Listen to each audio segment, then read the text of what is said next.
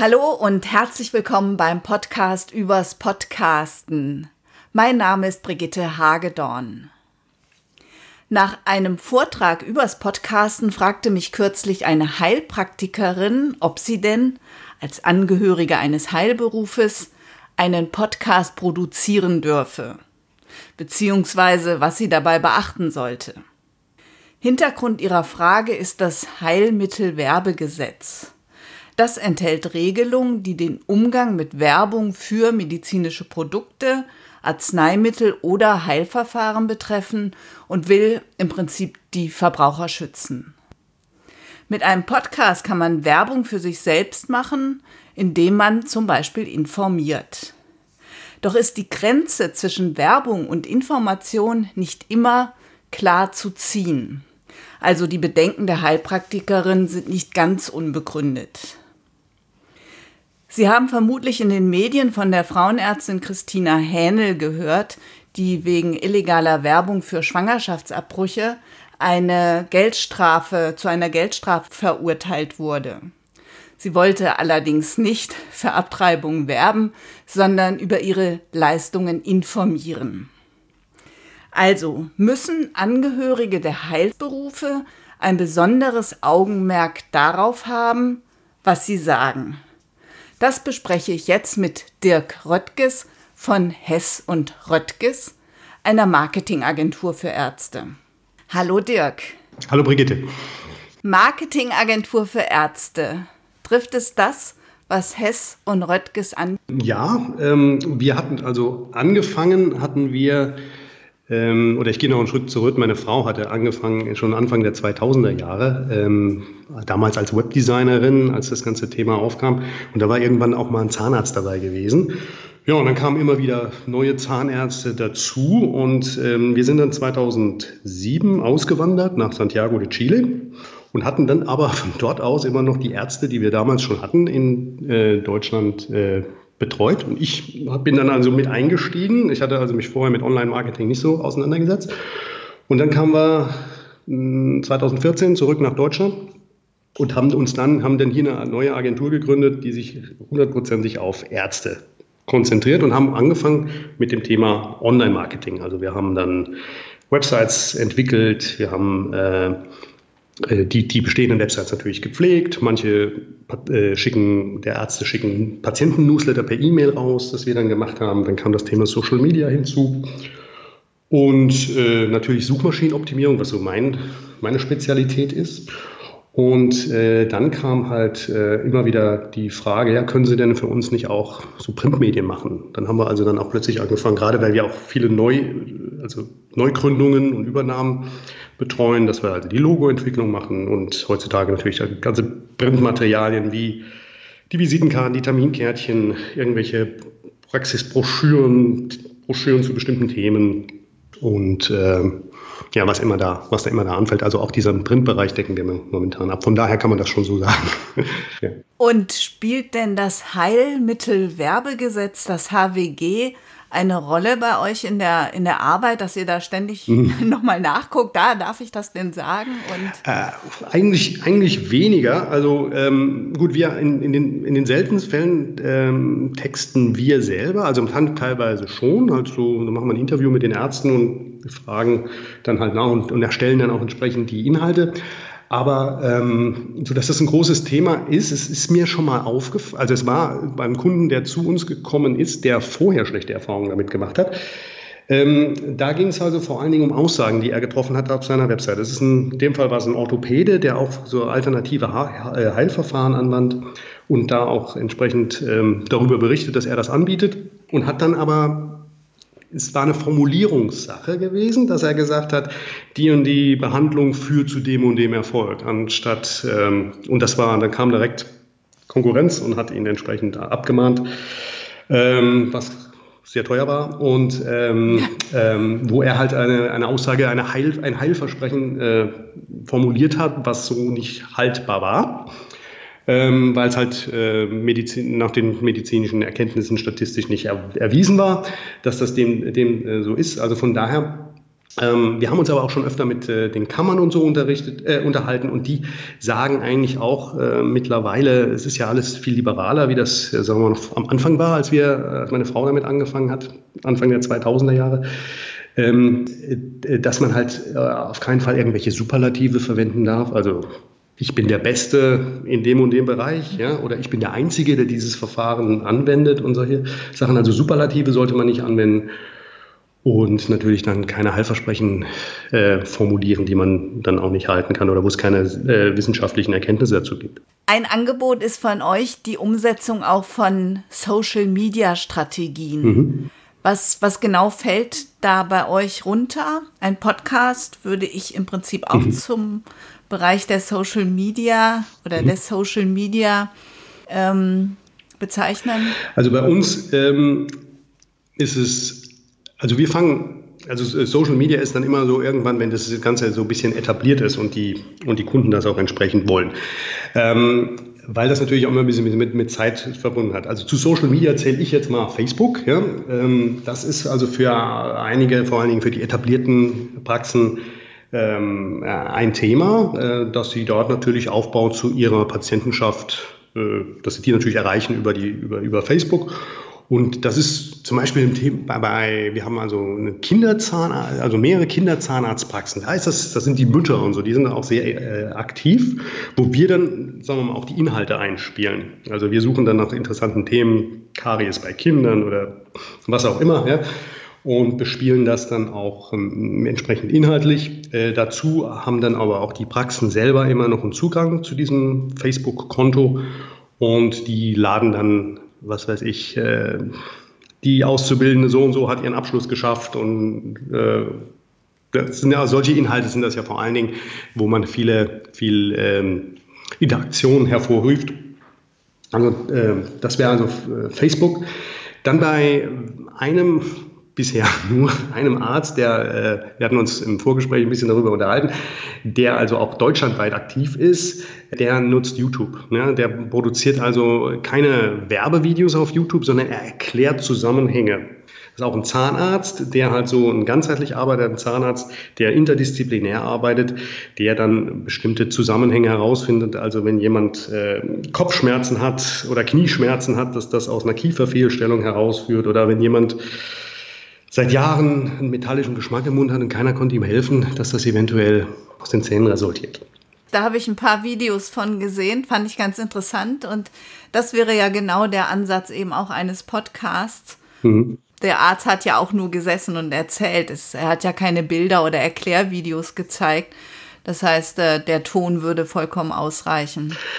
Absolut. Äh, die Frage ist halt nur, wie vermarktest du es anschließend? Ne? Also wie, wie kriegst du die Reichweite? Und das ist halt bei, bei YouTube, also bei diesen Videos, das ist, YouTube ist ja auch eine Suchplattform.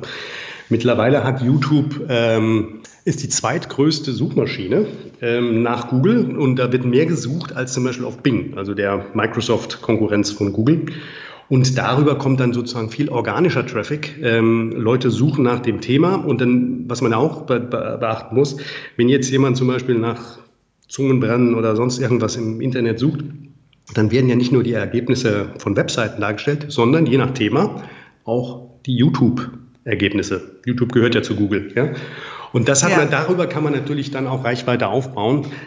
Podcast, für Podcasts gibt es, glaube ich, keine Suchmaschine. Von daher muss, Noch ja, nicht. müsste man, Noch nicht ja, in, dem, genau. in dem Umfang. Müsste man in dem Falle ja zuerst mal die, die Reichweite aufbauen durch ein regelmäßiges Podcast, Vermarkten des Podcasts und sowas und dann kann man über diese Themen natürlich interessieren. Äh, in, in der Form auch in, auf, über dieses Medium mhm. informieren. Aber klar, die Inhalte sind da, man könnte sie natürlich auch als, als Audio veröffentlichen. Absolut. Ja, ja genau. Wenn solche Videos erstellt werden, begleitet ihr dann eure Kunden dabei oder ist es eher so, so ihr Ding?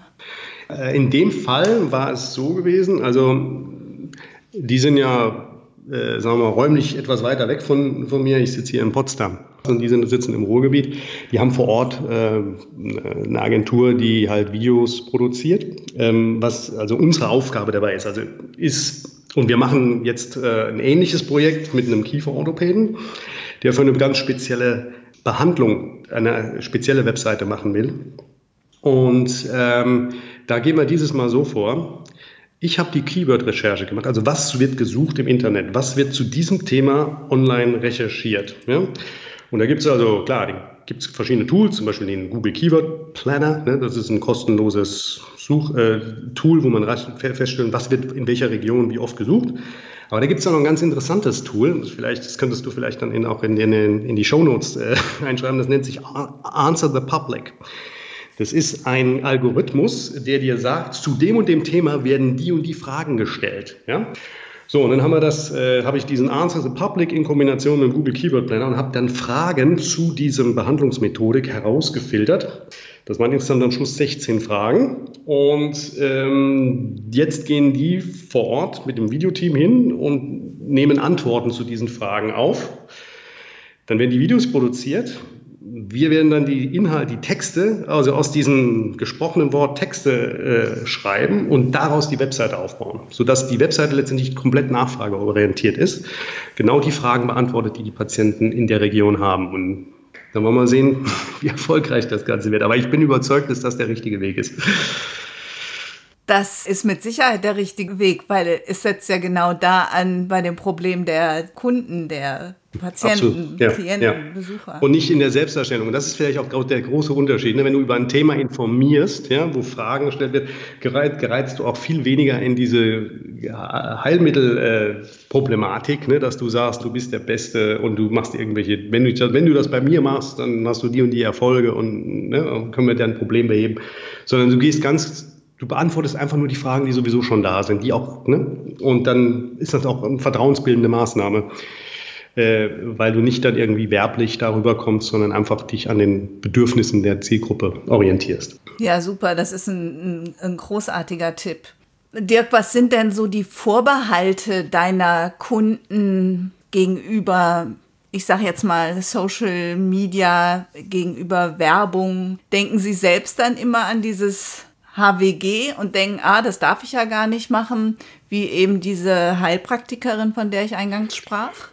Ich denke, das, das, das, das, ist denen schon relativ gut bewusst. Also ich habe, wie gesagt, ich habe auch bisher keine großen ähm, negativen Erfahrungen mit dem Thema gemacht. Jetzt bis auf den einen Orthopäden, der irgendein ja, spezielles Elektroverfahren verwendet hat. Ich weiß nicht mehr genau, was es war, aber der hatte da auf jeden Fall Probleme bekommen. Aber die meisten, sagen wir mal, ähm, sind sich dieser Problematik da, also sehen da keine große Problematik. Und es ist auch keiner dabei, der jetzt, äh, die sind ja eigentlich, Ärzte sind ja eigentlich auch nicht unbedingt immer die großen Selbstdarsteller, sondern auch eher bescheiden. Ja? Ähm, und also du meinst zumindest mal die meisten, die ich kenne. Und äh, von daher ist es so kein Problem. Aus Social Media ist ähm, ein Thema natürlich die Zeit. Ne? Also Gott, wie viel, ähm, also es gibt Vorbehalte, jetzt bei, gerade bei den Ärzten, äh, sagen wir mal, wenn man zu Social Media auch noch das Thema Yamed zählt. Ne? Da gibt es natürlich auch immer die Frage, ähm, das ist diese das ist eine, Beurteilungsplattform. Genau, das ist eine Beurteilungsplattform, die ja heute auch öffnet, also zumindest wenn man so ein Premium-Paket hat, da kann man seine eigenen Fotos hochschalten, äh, stellen. Man kann äh, auch Texte wie eine, eine kleine Website auf der Plattform erstellen. Die Leute be be äh, beurteilen einen. Man kann dann entsprechend äh, auch antworten. Ähm, man kann auch äh, News veröffentlichen, glaube ich, mittlerweile. Das ist ein, ist ein Thema, ja. Also, was mache ich in, in Yameda und vor allen Dingen, was mache ich, wenn ich schlechte Bewertungen bekomme? Also, wenn das, sagen wir mal, auch der Social-Bereich ist. Facebook eher, oh Gott, äh, wie viel Aufwand ist das? Ja? Ähm, die Ärzte machen es meistens dann gar nicht, sondern die, die Mädels an der Rezeption oder die da auch ein bisschen äh, affin mit der Technologie und mit, den, mit dem Medium sind. Und dann, wofür wir unsere Kunden dann auch immer darauf hinweisen, was viele gar nicht beachten, das ist das Thema äh, Google My Business. Ähm, es gab ja früher mal Google Places und dann gab es Google Plus. Das war ja so der Versuch von Google, äh, Facebook äh, eine Konkurrenz zu, äh, aufzubauen. Das ist jetzt gescheitert. Äh, Google hat auch jetzt vor kurzem gesagt, ähm, Google Plus, wir stellen es ein 2019. Aber sie haben, bauen jetzt dieses Google My Business aus. Es ist also wie so ein Verzeichnis, wie so ein, wie so ein Directory, also so ein, oder so ein Telefonbuch letztendlich, ja, wo jeder, der eine, Öffentlich der eine, der eine Adresse hat, jedes Business, also jeder, jedes Restaurant, jede, jeder Einzelhandelsladen, auch Ärzte, ja, und natürlich auch Heilpraktiker, die eine feste Adresse haben, eine Praxis haben, der, die sind da drin oder können da ähm, gelistet werden. Und da hat man natürlich, äh, das bietet also einiges an, an Vorteilen. Und es wird nach und nach auch diese Social-Aspekte mit integriert in diese Plattform. Also man hat durch so ein Google My Business Profil, also bei der, ich weiß jetzt nicht genau, wie es bei den Heilpraktikern ist, aber da gibt es ja wahrscheinlich auch irgendwo eine zentrale Stelle, wo die Daten verwaltet werden. Also bei, bei Ärzten ist es wirklich so, dass die, dass die, dass die, die Kam von den Kammern die Daten irgendwie bekommen und jeder Arzt, der eine Zulassung hat, hat automatisch so ein Google My Business Profil. Viele machen damit nichts. Man kann das also dann beanspruchen, ja, dieses Profil, indem man da einen bestimmten Prozess äh, vollführt und dann äh, kann man sagen, okay, ruf mich jetzt an der Nummer, die registriert ist, an und dann bekommt man Code und verifiziert das oder man lässt sich eine Postkarte zuschicken. Dann hat das den Vorteil, da kann man äh, rein seine, seine Öffnungszeiten rein, äh, einstellen. Man kann dann auch sagen, okay, wir, über die Feiertage haben wir geschlossen oder an, äh, wir haben zwischen den Weihnachtsfeiertagen offen oder haben geschlossen. Ja? Ähm, das erscheint dann also auch in Google Maps entsprechen, äh, die Öffnungszeiten. Dann gibt es da die Möglichkeit, auch Social, dass die Leute äh, Bewertungen abgeben, auf die man auch wiederum reagieren kann. Dann hat man die Möglichkeit, aktuelle News zu posten, also auch so eine ne, Social, man kann dann also bestimmte Sachen aus der Praxis oder aus dem Thema heraus posten, die dann auch neben seinem Profil erscheinen. Dort zieht Google sich die Ergebnisse aus Yameda und anderen Bewertungsplattformen zusammen. Also das erscheint dann da auch. Also es ist so eine Plattform, die, ähm, die immer mächtiger wird und die vor allen Dingen kostenlos ist. Ja? Und man erscheint dadurch in den Suchen und auch in Google Maps. Ja? Also was natürlich gerade für so lokale Suchen auf dem Telefon sehr relevant ist. Von daher ist das, was wir mittlerweile sagen zu unseren Ärzten, ey, bevor du überhaupt gepackt eine Website baust, fang damit an. Ne? Weil das ist, ja, das, das, ist das, das sollten wir auf jeden Fall, auf jeden Fall nutzen. Und dann, ähm, gerade was Social betrifft, erstaunlicherweise, wofür dann einige Facebook nutzen, ist, um Personal zu finden. Ah. Du erreichst ja gerade so bei den Auszubildenden und so, ja, äh, du erreichst ja die Leute kaum noch über die klassischen Medien. Und äh, da schalten wir also dann Facebook-Anzeigen äh, für Ausbild Auszubildendenstellen zum Beispiel. Ja? Das ist also dafür nutzen wir dann die, äh, die Facebook-Seiten. Äh, äh, Aber bei den Facebook-Seiten, wir haben ja vor, im Vorgespräch das Thema DSGVO gesagt, ne? das ist ja auch alles momentan so im Graubereich, ob das überhaupt äh, legal ist heutzutage noch. Ja? von daher bin ich da so ein bisschen immer low-key und pushe das nicht so, ähm, aber ich, also mein Fokus ist da wirklich, äh, mach mal als allererstes Google My Business, bespiel das mal alle 14 Tage und wenn da noch Zeit ist, dann kannst du dich über die Facebook-Seite Gedanken machen. Andere Social-Profile, Twitter, aus meiner Erfahrung macht kaum jemand, ja, äh, wenn dann so eher so privat, ja, aus Leidenschaft heraus. In, gut, Instagram und solche Sachen, das Pinterest oder so. Pinterest würde sich vielleicht noch anbieten, so bestimmte Zusammenhänge an Infografiken zu erklären. Ne? Das wäre vielleicht auch noch eine. Eine, eine, weil Pinterest hat also im, im Gegensatz zu zu äh, Instagram den Vorteil, das ist ja nicht so ein Streaming, ja, also auch Facebook, das ist ja so ein Streaming-Medium. Das ist ja so wie, ne, also du postest was, dieser Post hat letztendlich eine Lebenszeit von einem Tag, also so ungefähr wie die Tageszeitung. Danach verschwindet es im, im, im digitalen Nirvana. Ja. Ich glaube, ich habe vor kurzem mal eine, so eine Grafik gesehen äh, von Textbroker, da war also Instagram, so ein Instagram-Bild hat eine Lebensdauer von vier Stunden. Ja? Und wenn man bedenkt, was da teilweise an Aufwand besteht, ne, die richtig zu inszenieren, ist das ja Wahnsinn. Ne? Während Pinterest zum Beispiel, ja, äh, also ich kenne jetzt noch keinen Arzt, der das nutzt, aber wäre vielleicht ganz sinnvoll. Das ist so ein Suchmedium, also so ähnlich wie so ein YouTube, auch wie YouTube. Ne? Also ein Video, das ich vor fünf Jahren da reingestellt habe, das produziert heute noch Traffic. Und so ist es bei Pinterest Posts, äh, Pinterest Pins auch. Ja. Die können auch nach drei, vier Jahren noch äh, äh, gesehen werden und dann natürlich Traffic auf die Webseite bringen. Und auch Pinterest ähnlich wie bei den YouTube-Videos, die erscheinen auch in der Google-Suche als Suchergebnis. Ne? Ein, Facebook-Post erscheint nirgends in der Google-Suche, aber ein Pinterest-Pin. Ja? Von daher denke ich, also ist so meine Präferenz, lieber die Sachen zu nutzen, äh, die, die nachhaltig dann auch wirklich im Netz bleiben und nicht äh, in so einem Stream im Nirvana verschwinden. Ja, na klar. Und ähm, Google My Business da bleibt es halt auch abzuwarten, was ähm, Google jetzt mit Podcasts macht. Ja. Es gibt ja, also Google Podcast ist ja quasi eine eigene Abteilung jetzt bei Google und in Amerika gibt es da offenbar schon ganz interessante Modelle, wie man das dann auf dem Smartphone Ja. sieht und sowas. Wie, das und heißt, wer weiß, Google baut da eine Suche für Podcast-Themen? Also ist das damit gemeint? Also ich habe keine Ja. Ahnung, wie es genau aussehen soll. Ja. Ähm, es gibt, gibt jetzt Google Podcasts quasi auf jedem Android-Handy als App schon, Mhm. schon dabei. Das ist neu. Also früher war das ja nur Apple. Ähm, aber da tut sich was. Und ähm, in Amerika sind die da auch schon ein Stück weiter als jetzt hier bei uns.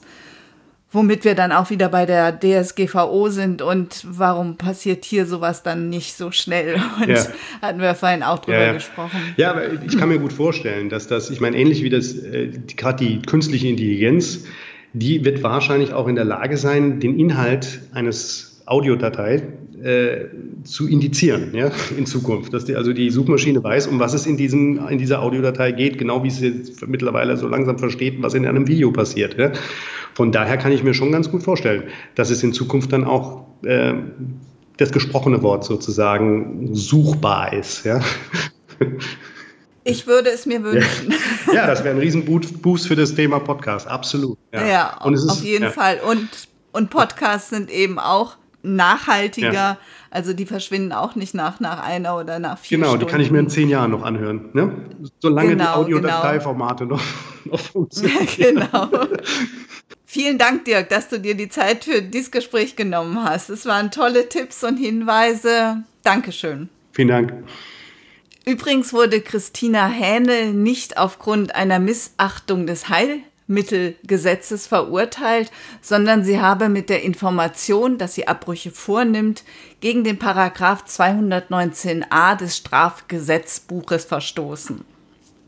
Nicht zu Risiken und Nebenwirkungen, doch für weitere Informationen lesen Sie die Show Notes und fragen einen Rechtsanwalt oder Dirk Röttges von Hess und Röttges.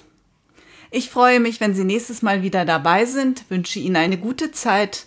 Mein Name ist Brigitte Hagedorn. Vielen Dank fürs Zuhören. Sie hörten eine Produktion der Werkstatt für Audiobeiträge www.audiobeiträge.de.